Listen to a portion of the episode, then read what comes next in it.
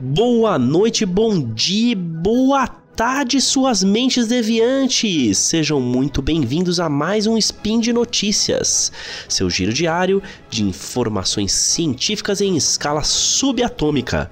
Meu nome é Túlio Tonheiro, advogado e groselheiro, e hoje, dia 4 Irisan do calendário Decatrian e dia 17 de agosto do calendário Gregoriano, vamos bater um papinho gostoso sobre vacinas e a obrigação de se vacinar. Veja você, a Pepsi Cola não está usando células de fetos abortados como adoçantes, mas tem muita gente aí questionando autoridades sanitárias e incentivando pais a deixar de vacinar seus filhos. Por isso, no programa de hoje, vamos falar um pouquinho desse assunto. Além disso, vamos fazer um alerta sobre a varíola dos macacos e a associação perigosa entre a doença e a população homossexual. E por fim, não menos importante, as mudanças nos planos de saúde, retirando os limites de consultas para psicólogo, aumento de salários de enfermagem e o impacto que isso vai ter no seu bolso. Vamos lá? Speed Notícias.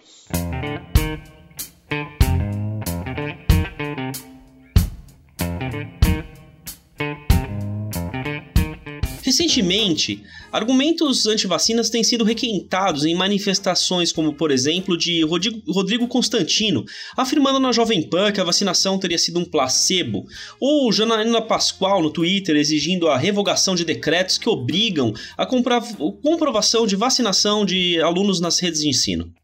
A discussão, inclusive, já virou mais de uma sugestão de lei e está em consulta pública no Senado, visando punir funcionários públicos que exijam comprovação de, de vacinação. Esse argumento ele vem especialmente em posição contrária ao reforço das posturas dos governos estaduais, com o retorno das aulas presenciais após as férias de meio de ano, de que não vão barrar a entrada dos alunos na escola. Porém, quem se recusar a apresentar o comprovante vacinal ou não tiver se vacinado, poderá ter seu caso encaminhado ao Ministério Público dos Estados e ao Conselho Tutelar para apuração. Também se discute a instauração de processos administrativos contra funcionários públicos que se recusarem a se vacinar com possível afastamento do cargo e perda de salários. Todas essas manifestações se focam nas liberdades individuais e alegam suposto constrangimento legal por parte das autoridades. Mas será mesmo que esse constrangimento existe? A exigência de comprovação vacinal para frequentar escolas não é novidade, sempre foi uma obrigação regular para todas as doenças dentro do calendário de vacinação rotineiro para todas as idades, para matrícula e frequência, tanto nas escolas públicas como particulares do Brasil inteiro. Antes de tudo, é legal a gente falar que a liberdade e o direito à preservação da saúde, da vida, andam lado a lado não existe uma prevalência de um sobre o outro em termos de grandeza na Constituição ou na lei brasileira, sendo que os eventuais conflitos são tratados caso a caso. Aliás, os direitos à vida e à liberdade são citados um do lado do outro no artigo 5 da Constituição, na parte dos direitos individuais das pessoas. Já o direito à saúde é citado no artigo 6, considerado um direito social, juntinho também do direito à educação e do trabalho. Quando falamos em vacinas, temos duas questões em conflito, que são o interesse público e o interesse privado de cada cidadão. Embora a vacina lá imunize a pessoa que recebe, o seu efeito é sentido pela sociedade, criando uma barreira para a disseminação de doenças. Reduzindo o número de pessoas doentes, se reduz a transmissão e também se desafoga o serviço de saúde, que vai receber menos pessoas para tratamento e economizar dinheiro público é um benefício social e, portanto, é uma obrigação muito mais voltada a proteger a sociedade como um todo do que o particular, apesar desse também receber seus benefícios. É bom lembrar que a obrigação de se vacinar no Brasil não é novidade, existindo regras nesse sentido desde 1832, frente ao Código de Posturas do município do Rio de Janeiro, que previa multas a quem não se vacinasse. Nós passamos também pela revolta da vacina, lá pelas idas de 1904, e em 1975 tivemos a lei número 6259, em plena ditadura militar, com a criação do Programa Nacional de Imunizações, vigente até hoje, e que nasceu com o interesse de combater a tuberculose, a poliomielite, causadora da paralisia infantil, e outras doenças como sarampo e coqueluche. Cabe dizer que naquela época não se vacinar era considerado uma infração sanitária, passível de multa e outras punições, além de poder se apurar eventual responsabilidade penal. Ainda, pessoas não vacinadas perderiam direito ao pagamento do salário família, um benefício pago pelo governo a trabalhadores de baixa renda, de acordo com o número de filhos ou dependentes em situações semelhantes. O dever dos pais de cuidar da vida, da saúde e da segurança dos filhos é previsto na Constituição, no artigo 227. E desde 1990, com a publicação do Estatuto da Criança e do Adolescente, a Lei 8069, foi inserida obrigação expressa de vacinação de crianças e adolescentes naquilo que for recomendado por autoridades sanitárias. E embora não seja crime específico no, no ECA, né, no Estatuto da Criança e do Adolescente, deixar de vacinar pode ser considerada uma infração administrativa, é, passível de multa.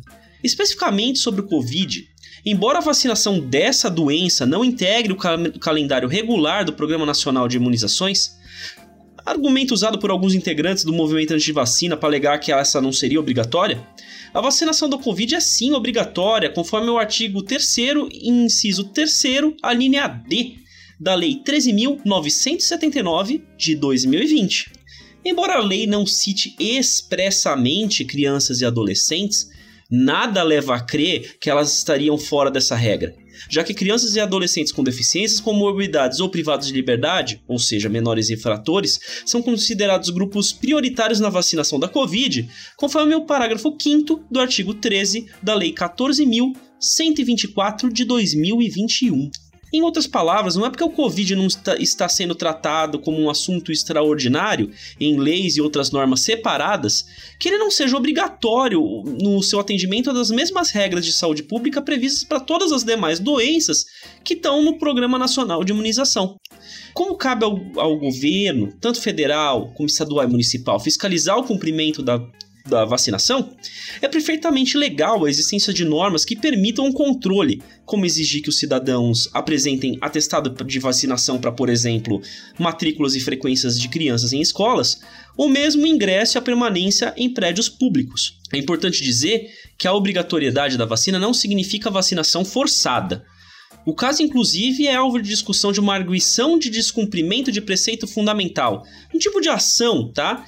De número 754, que foi movido pela Rede de Sustentabilidade junto ao STF, o qual determinou, não se determinou lá, em decisão liminar, em março deste ano de 2022, que cabe ao governo informar que não irá praticar a vacinação forçada, mas poderá impor medidas de restrição a certas atividades ou frequência em determinados lugares, e aí se incluindo a proibição de entrada ou, ou de permanência em repartições públicas e escolas. Atualmente, o assunto está sendo discutido na Câmara dos Deputados no projeto de lei 1429 de, 2000, de 2019, o qual está, está atualmente em análise na Comissão de Constituição e Justiça, já parcialmente aprovado. O texto do projeto acompanha o entendimento adotado atualmente de que a matrícula e a frequência das aulas não pode ser interrompida, mas que é perfeitamente legal a investigação e a responsabilização dos, dos responsáveis por crianças não vacinadas junto ao Ministério Público e o Conselho Tutelar.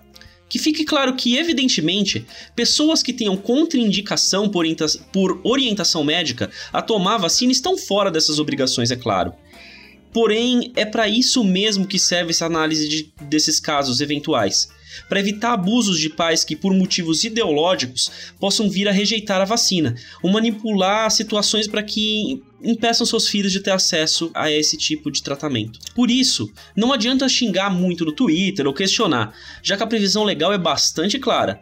Vacina salva vidas, a sua e a dos outros. E é dever do Estado, independentemente da ideologia. Beleza, amiguinhos? Bora pra próxima. Bastasse o preconceito já vivido há muito tempo por homossexuais e outras pessoas que praticam sexo com pessoas do mesmo sexo, frente a, frente a diversas questões culturais e de saúde pública, como a histórica associação do sexo entre homens homossexuais e o HIV, agora a bola da vez é a varíola do macaco. Em notícia publicada pela agência britânica Reuters, A Organização Mundial da Saúde afirmou que 98% dos casos no mundo todo, à exceção dos países da África, e a gente já fala sobre isso, teria identificado que a doença seria endêmica entre homens que praticam sexo com outros homens. A associação entre a sexualidade e a doença foi imediata, e até jornalistas brasileiros, como fez nas redes sociais Paulo Figueiredo Filho, da Jovem Pan, já se manifestaram afirmando que o surto de doença teria origem em festivais envolvendo a comunidade LGBT na Espanha e na Bélgica. Evidentemente, o impacto desse tipo de postura na opinião pública fez chover nas redes sociais comentários preconceituosos e de discurso de ódio, reforçando especialmente o discurso de associar a homossexualidade a uma vida promíscua e prejudicial à saúde. Antes de qualquer coisa, é bom dizer que a doença não é desconhecida. O vírus do monkeypox foi identificado em 1958 e já é considerado uma doença endêmica entre humanos há anos em diversos países africanos, focada em zonas rurais, tendo seu primeiro registro de transmissão humana em 1970.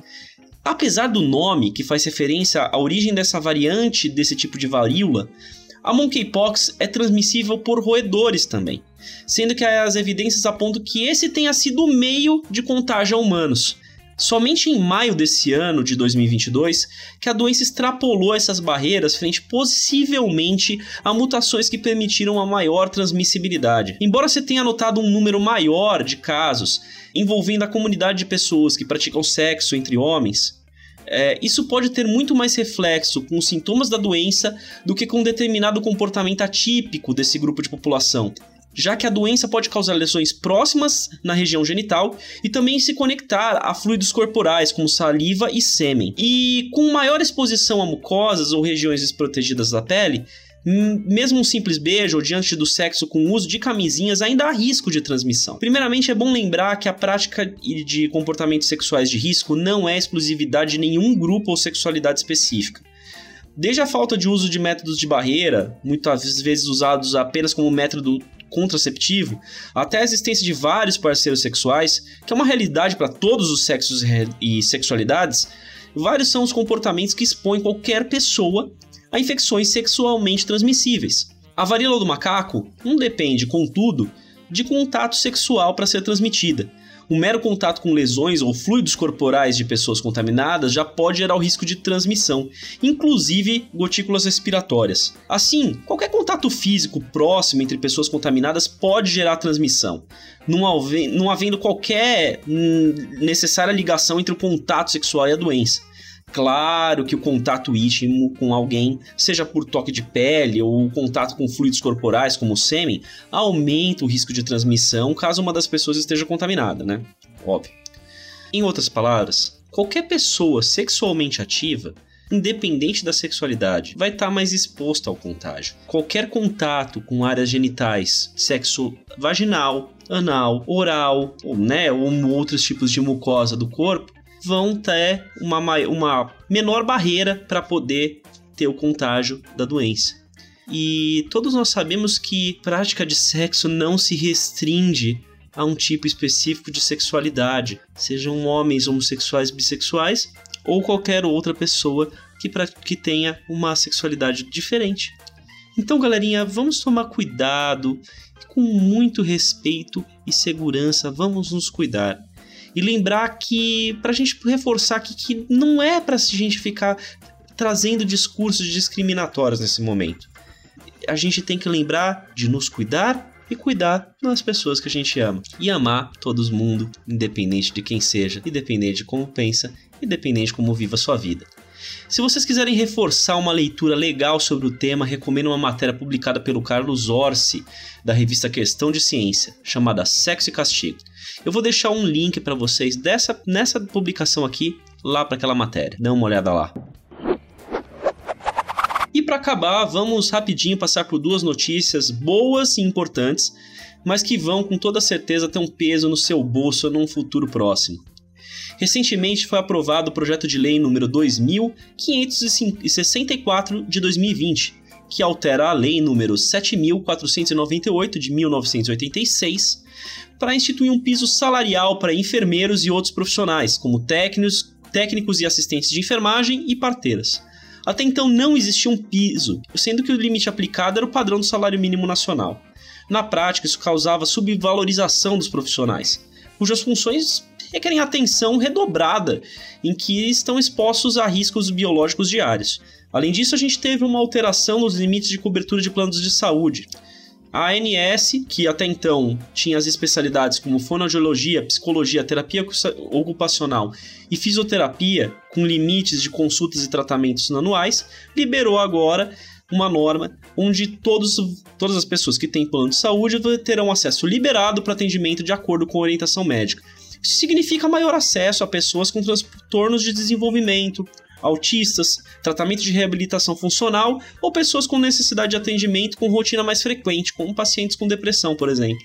Duas notícias boas, com mudanças que certamente implicarão numa melhora da qualidade do atendimento em saúde. O porém da coisa é que toda implantação de um aumento de salários ou expansão de atendimento vai gerar custos. E adivinha quem vamos pagar a conta?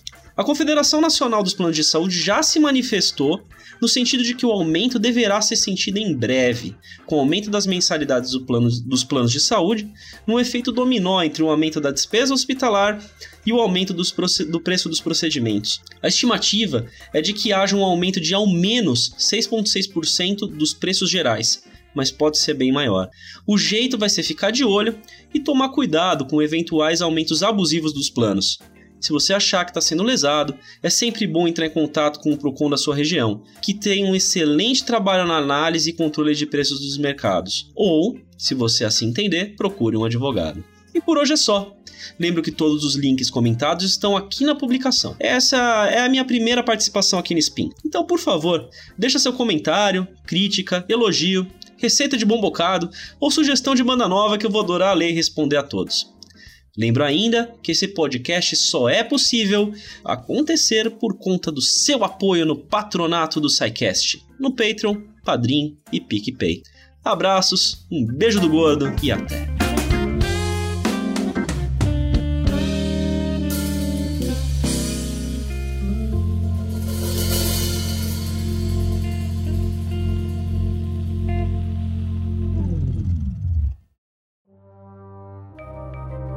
Este programa foi produzido por Mentes Deviantes.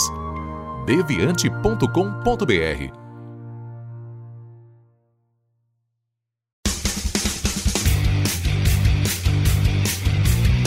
Cortes, edição de podcast.